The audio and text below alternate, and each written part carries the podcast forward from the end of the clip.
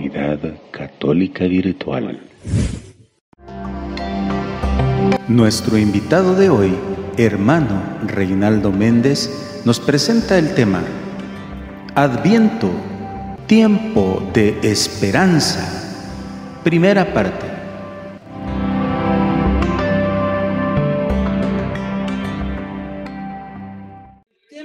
a compartir esta noche se titula Al viento, tiempo de esperanza. ¿Cómo se llama? Al viento, tiempo de esperanza. Cuando el ángel Gabriel le anuncia a la Virgen que va a ser la madre del Salvador, también le dice que aquel a ser su vientre iba a ser llamado Hijo del Altísimo y que ocuparía el trono de David, su padre. A muchas ocasiones de David, ¿verdad? ¿Se acuerda de Bartimeo, el ciego que iba corriendo detrás de Jesús y le decía, Jesús, hijo de David, ten compasión de mí? Porque había una promesa que Dios le hizo al rey David de que de su descendencia nacería el Mesías. El Mesías tenía que ser de la familia, del linaje, de la descendencia del rey David. Entonces, Jesús, ¿verdad? Es, es descendiente del rey David y es llamado así, ¿verdad? Jesús, eh, el hijo de David, porque así tenía que ser el, el Mesías.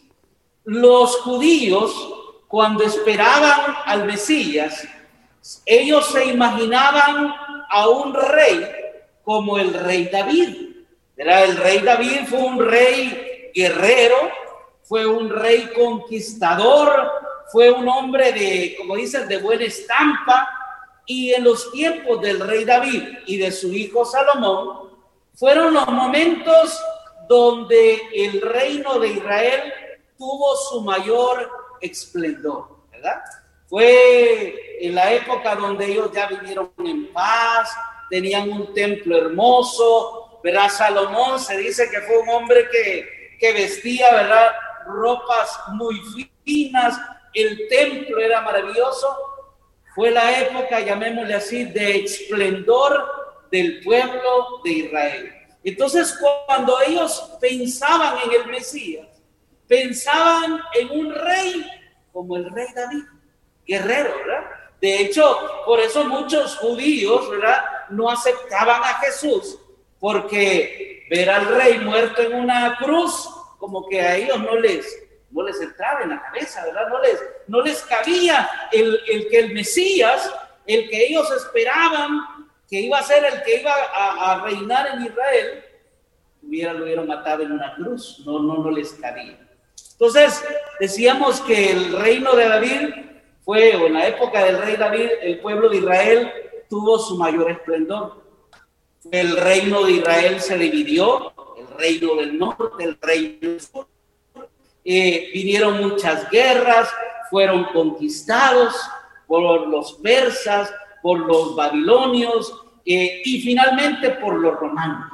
Finalmente por los romanos. En la época de Jesús, cuando nace Jesús, dice el evangelista Lucas que Jesús nació en los tiempos del rey Herodes. Era en los tiempos del rey Herodes. Herodes el Grande. Dice que Herodes fue un hombre sanguinario. Nosotros recordamos de Herodes, lo que más recordamos es que mandó a matar a, a todos los niños, ¿verdad? De dos años para abajo, porque esa edad tenía eh, Jesús o el Mesías que había de nacer. Pero Herodes fue un hombre muy, muy sanguinario. Herodes eh, a matar a matar a su esposa porque todo aquel que murmuraba que le llegara a dar el poder era seguro que tenía que, morir. Tenía que morir. Mandó a matar a su esposa, a la suegra, a los cuñados. Está la, la, lo sanguinario que era este hombre, lo terrible, que mandó a matar incluso a tres de sus propios hijos. Era tres de sus propios hijos. ¿Por qué les cuento toda esta historia, queridos hermanos? Previo a Jesús. Porque cuando Jesús nace, nace en un tiempo de crisis. En un tiempo de crisis, en un tiempo, bueno, de hecho los judíos, recordamos, ellos estaban gobernados por los romanos podían tener sus celebraciones religiosas, pero tenían que pagar impuestos para Roma. Tenían que, estar sujetos a, a, las leyes romanas.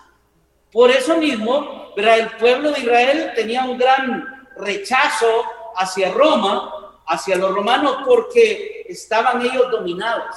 Por ende, ellos esperaban la venida del, del Mesías. Ellos esperaban la venida del Mesías y aunque tardaron años, tardaron muchos años en que llegara la presencia del Mesías, ¿verdad? Pasaron muchos años, pero ellos tenían la esperanza. Vivían momentos, de, sufrimiento, su reino se extinguió, tuvieron que llevar siendo esclavos a, Babilonia, ¿verdad? Su templo, que era como su orgullo, el templo que Salomón había construido fue destruido. pero Sus mujeres fueron llevadas prisioneras como esclavas y los hombres también, ¿verdad? Entonces, el pueblo anhelaba la llegada del Mesías. Y durante muchos años, dos mil años más o menos, Dios habló a través de muchos hombres, de profetas, de sacerdotes, a través de muchos hablaron de la venida del Mesías. Y hoy quiero invitarles a busquen sus Biblias, en el libro del profeta Isaías 61, versículos, vamos a leer desde el 1 al 3. Isaías 61, del 1 al 3. Y los que están en casita también, si tienen su Biblia a la mano, pueden buscar Isaías 61, del 1 en adelante. Dice la palabra del Señor así. El Espíritu del Señor está sobre mí, porque el Señor me ha ungido, me ha enviado para, para dar una buena noticia a los que sufren, para vendar los corazones desgarrados, para proclamar la liberación a los cautivos y a los prisioneros la libertad, para proclamar el año de gracia del Señor, el día de la venganza de nuestro Dios, para consolar a los afligidos, para cambiar su ceniza en corona, su luto en perfume de fiesta, su abatimiento en traje de gala. Los llamarán robles del justo plantados por el Señor para su gloria. Versículo 4. Reconstruirán las viejas ruinas, levantarán los antiguos escombros, renovarán las ciudades en ruinas, los escombros de muchas generaciones. Se presentarán extranjeros a pastorear sus rebaños y forasteros serán sus labradores y viñadores. Palabra de Dios te alabamos, Señor. Comunidad Católica Virtual. Beato Carlo Acutis ruega por nosotros.